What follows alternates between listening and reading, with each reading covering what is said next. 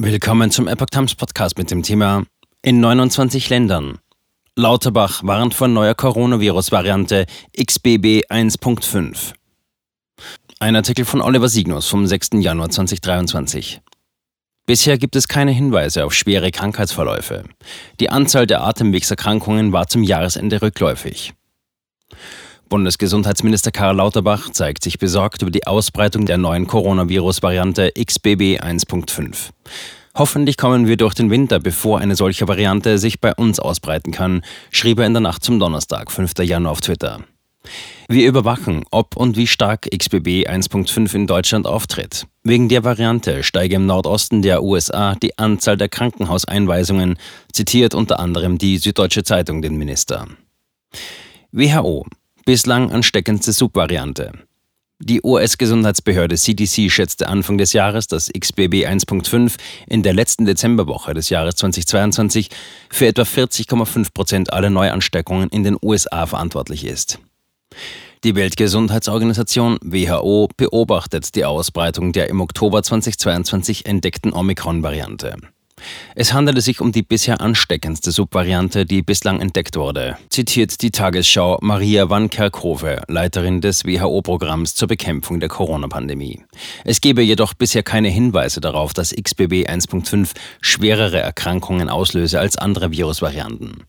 Die Zunahme der Fälle mache aber deutlich, wie wichtig es sei, Covid-19 weiterhin weltweit zu überwachen. So breite sich nach den vorliegenden Genanalysen des Virus vor allem in den USA und Europa aus. Nachweise gebe es bereits aus 29 Ländern.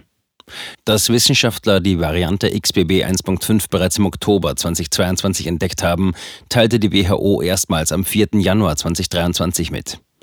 Eine genauere Bewertung soll eine Risikoanalyse zeigen, die die WHO in Kürze veröffentlichen will. Auch der XBB 1.5 Vorgänger BA 2.75.2 galt als die bisher ansteckendste Variante. RKI 6,4 Millionen Influenza-Kranke.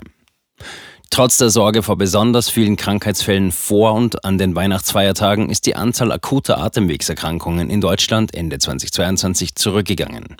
Die Werte liegen allerdings noch über denen der Vorjahre, zitiert die DPA aus dem Wochenbericht der Arbeitsgemeinschaft Influenza des Robert Koch Instituts, RKI. Der Bericht geht von etwa 6,4 Millionen akuten Atemwegserkrankungen in der Bevölkerung in der vergangenen Woche aus, unabhängig von einem Arztbesuch. In der Woche vom 12. bis zum 18. Dezember 2022 waren etwa 9 Millionen Menschen betroffen. Influenzaviren verursachen weiterhin den Hauptteil der akuten Atemwegserkrankungen, schreibt das RKI. Insbesondere bei Kindern unter zwei Jahren führen zudem die anhaltende Aktivität des respiratorischen Synzytialvirus RSV zu Arztbesuchen und Krankenhauseinweisungen. Planbare Operationen abgesagt. Vor Weihnachten hatte die angespannte Lage des Gesundheitssystems Sorgen bereitet. Angesichts hoher Infektionszahlen seien Kliniken und Arztpraxen überlastet gewesen. Planbare Operationen sagten Ärzte teilweise ab. Auch bestimmte Medikamente wie etwa Fiebersäfte waren knapp. Die Anzahl der Arztbesuche wegen einer akuten Atemwegserkrankung lag laut Bericht im Jahr 2022 höher als in den Vorjahren um Weihnachten und Neujahr. Rund 1,2 Millionen Menschen suchten zwischen dem 26. Dezember 2022 und dem 1. Januar 2023 einen Arzt wegen einer solchen Erkrankung auf. Im Wochenvergleich ging allerdings auch diese Anzahl zurück. Zwei Wochen zuvor waren es noch 2,3 Millionen Arztbesuche gewesen. Der starke Rückgang sei aber auch in den vorpandemischen Saisons regelmäßig zum Jahresende über die Feiertage beobachtet worden. 286 Grippetote erfasst. Die Anzahl der gemäß Infektionsschutzgesetz im Labor bestätigten und an das RKI gemeldeten Grippefälle für die Weihnachtswoche betrug rund 50.800. In der Silvesterwoche ging die Anzahl auf rund 21.200 zurück. Laut Bericht gab es seit Anfang Oktober mehr als 400 Grippeausbrüche mit mindestens fünf Fällen, davon 111 an Kindergärten und 103 an Schulen. 286 Todesfälle mit Grippeinfektion sind im Bericht angegeben. Die Meldezahlen seien nur ein kleiner Ausschnitt der tatsächlichen Lage.